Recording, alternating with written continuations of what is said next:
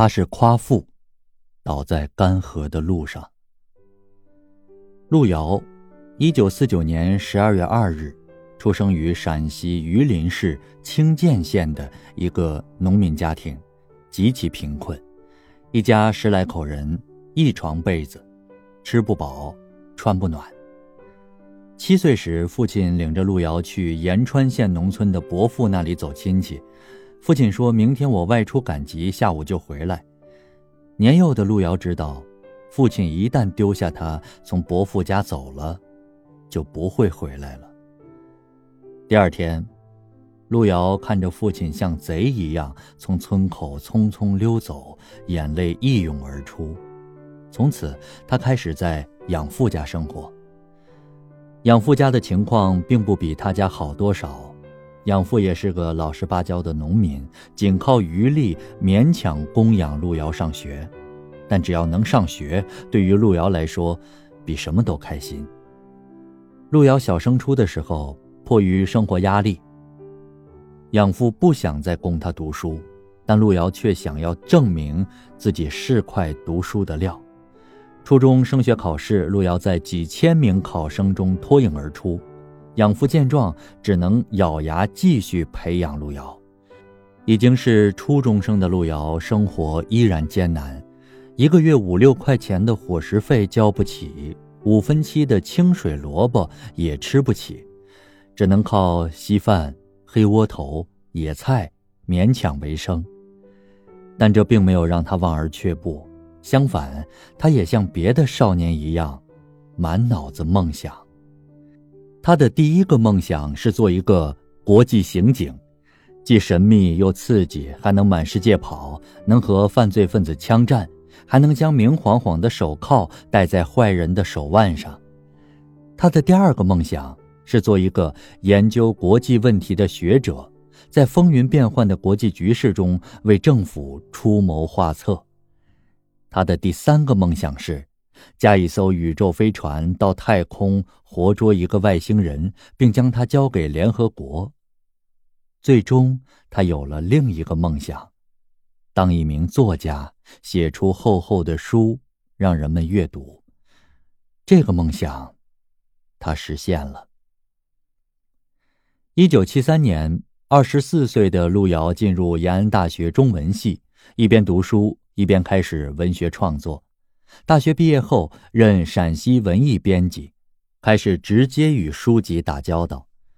这些时候，伴随他的依旧是贫困，但他对贫困的态度，就像在《平凡的世界》中写的：“我们出身于贫困的农民家庭，永远不要鄙薄我们的出身，它给我们带来的好处将一生受用不尽。”一九八零年，路遥三十一岁，发表惊心动魄的一幕后，获得第一届全国优秀中篇小说奖。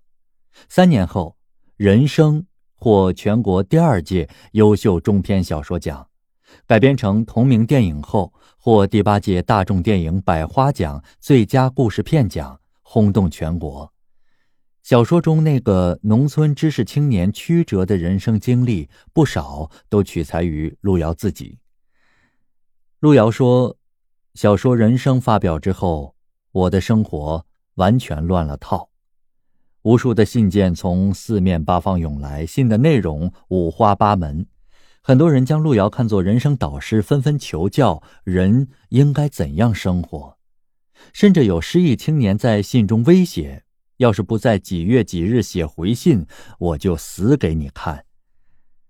除了信件，还有登门拜访者络绎不绝，刊物约稿、电影制片厂约谈接连不断。他说：“我感觉自己完全被淹没了。”此时最大的压力来自周围的人，他们觉得路遥已经成了名人，虽然不是腰缠万贯，至少也是有权有势。帮忙安排一个工作应该不在话下。路遥知道，自己虽然声名在外，但实际利益却根本与他无关。他依旧沉浸在自己的创作激情中，思索着下一部作品。写作于他，与名利无关，而且有时是十分痛苦的过程。写人生的那一个月，每天工作十八小时，分不清白天黑夜。他每天基本上要写到半夜两三点才入睡，有时要到四五点。路遥说，他有段时间觉得浑身燃起大火，五官溃烂，大小便不通畅，外人见了都怀疑他有些神经错乱。写完人生，他被全国人认识，他突然意识到。这会不会成为一个自己再也跳不过去的横杆？在无数个焦虑而失眠的夜晚，路遥为此痛苦不已。他想起了曾经的那个念头：这一生，如果要写一本自己感到规模最大的书，或者干一生中最重要的一件事，那一定是在四十岁之前。现在，他离四十岁。也不远了。有时要对自己残酷一点，如果不能再在写作上投入像牛马一样的劳动，一个作家的生命就算是终结了。创作枯竭期，路遥去了一趟不毛之地——毛乌素沙漠，嘈杂和纷乱的俗世生活消失了，苍茫，寂寥。沙漠中的路遥意识到了自己的渺小，既然如此，不如背水一战，无所顾忌地开辟疆土。对往日的辉煌，他选择忘掉，忘掉奖项，忘掉荣誉，忘掉鲜花和红地毯。从今往后一无所有，就像七岁时两手空空离开父母。人生的光环已经褪去。是该走进平凡的世界了。路遥开始准备生命中最重要的一次长征，他意识到自己面临着巨大挑战。挑战首先来自文学形式，时代已经变了，现代派的兴起让现实主义文学变得老土。马尔克斯《百年孤独》带来的魔幻现实主义之风席卷全球。再加上意识流、象征主义、黑色幽默，传统现实主义手法还有读者吗？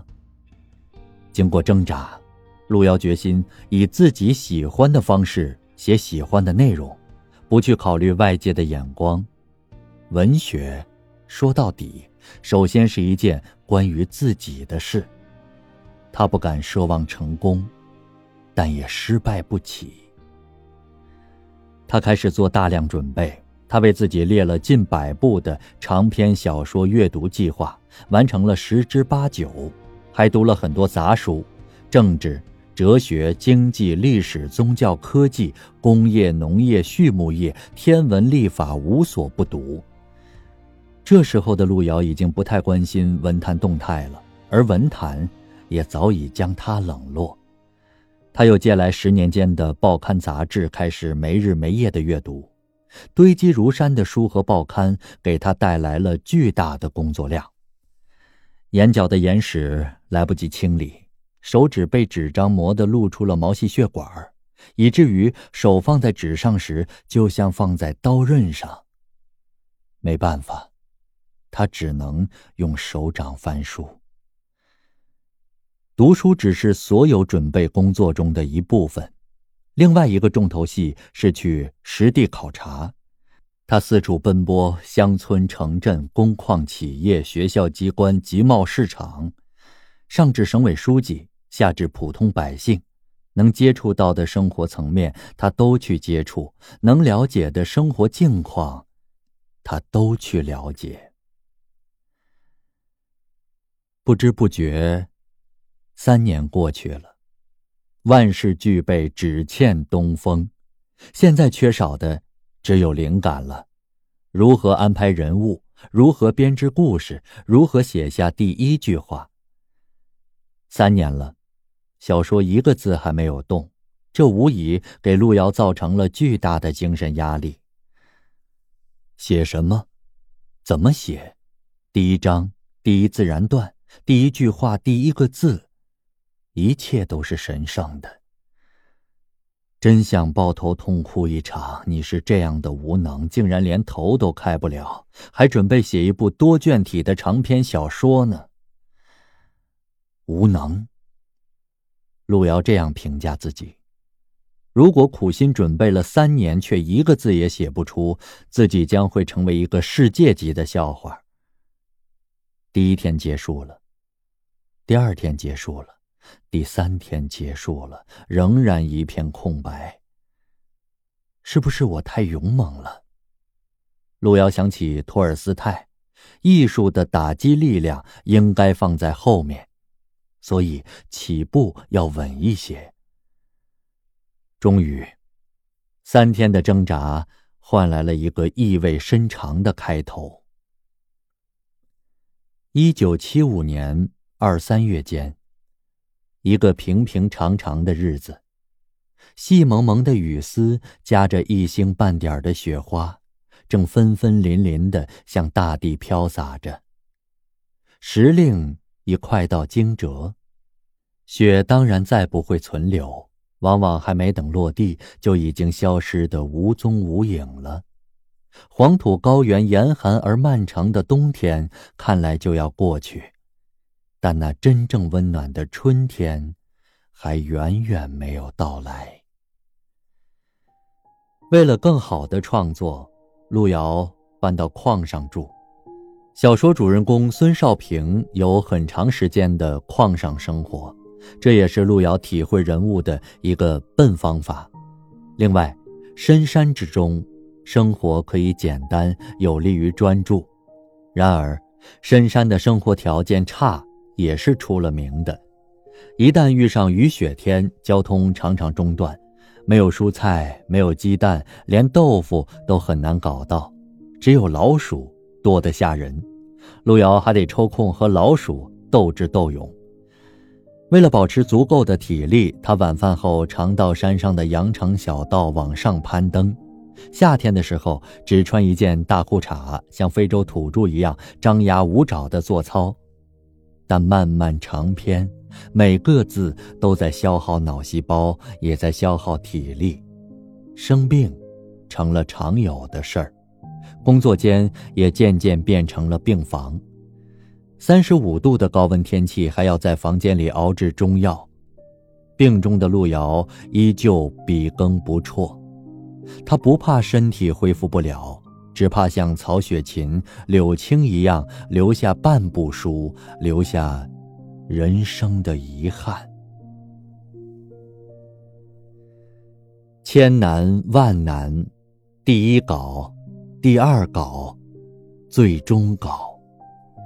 一九八八年五月二十五日，他一生铭记的日子，平凡的世界写下了最后一个字，画上了最后一个标点。之后，他做的第一件事儿是把笔从窗口扔了出去，走到卫生间的镜子前，看着苍老消瘦的自己，泪流满面。六月一日，路遥在弟弟王天乐陪伴下到北京，给中央人民广播电台送第三部的小说稿。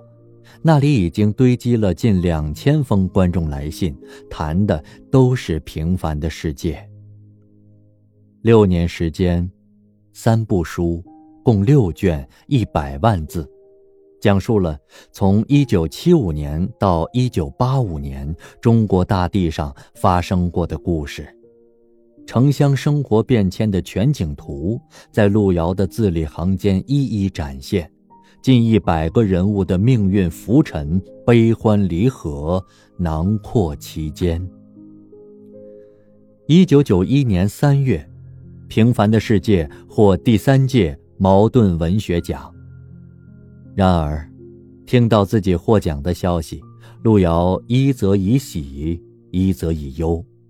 喜的是，一切如他所料，四十岁之前完成了一部大书；忧的是，他根本没有去领奖的路费。他几番辗转，四处借钱，为他筹钱的家人说：“今后再不要获什么奖了。如果你拿了诺贝尔文学奖，我找不来外汇。”路遥只说了一句话：“去他妈的文学！”路遥出身贫困，甚至一生都不富裕，茅盾文学奖给他带来五万元的奖金，但在一九九二年去世时留下一万元的存折和近万元的欠账。路遥对自己的贫困几乎没有抱怨，反而心怀感激。他认为，正是生活的困境激励他勤于写作，这让人想到司马迁在《报任安书》中所言：“古者富贵。”而名磨灭，不可胜计，为倜傥非常之人称焉。路遥堪称这样的非常之人。如果问长期写作生活有什么让他难以忍受的，那就是孤独。为了让写作不受干扰，他离群所居，多少天他一句话不说，与他作伴的只有老鼠。有时他一个人扶窗四望，看到万家灯火，更显得自己无比凄凉。他有时会遐想，想象火车月台上有亲人朋友正在向他走来。这时他忍不住落泪，怀疑自己是不是精神错乱。最后跟自己和解，说一句“我原谅你”。拿着笔杆子继续写下去。路遥对于写作的求索，用王安忆的这段话来评价，或许再恰当不过。我想，路遥其实从来不是在稿纸的格子里写字，而是在黄土上用他的心血。我想。用“文学”这两个字去命名他的劳动是太过轻佻了，那其实是如同人生一样艰辛的跋涉。而路遥也有着他的软肋，那就是他的女儿。在创作《平凡的世界》的日子里，女儿是他心中最大的牵挂和慰藉。一九八八年，在举国欢庆的元旦。路遥在清冷的宾馆里写道：“在一片寂静中，呆呆地望着桌面材料堆里立着的两张女儿的照片，泪水不由得在眼眶里旋转。是的，孩子，我深深的爱你，这肯定胜过爱我自己。我分不出更多的时间和你在一起。”不过，你也许并不知道，我在深夜里常常会久久立在你床前，借窗外的月光，看着你的小脸，并无数次轻轻吻过你的脚丫子。一九九一年，路遥获茅盾文学奖。长期高强度的写作和无规律的生活，也使路遥的身体受到了损伤。人们常见他坐在家门口的破藤椅上昏睡，肝部的疼痛一天天加剧，他不得不住进医院接受治疗。一九九二年十一月十七日上午八点二十分，路遥因肝硬化腹水医治无效，在西安逝世，享年四十三岁。路遥曾说。作家的劳动，绝不仅是为了取悦于当代，而更重要的是给历史一个深厚的交代。他做到了。贾平凹曾如此评价路遥：他是一个强人，强人的身上有他比一般人的优秀处，也有被一般人不可理解处。他大气，也霸道；他痛快豪爽，也使劲用狠。他让你尊敬，也让你畏惧。他是夸父，倒在干涸的路上。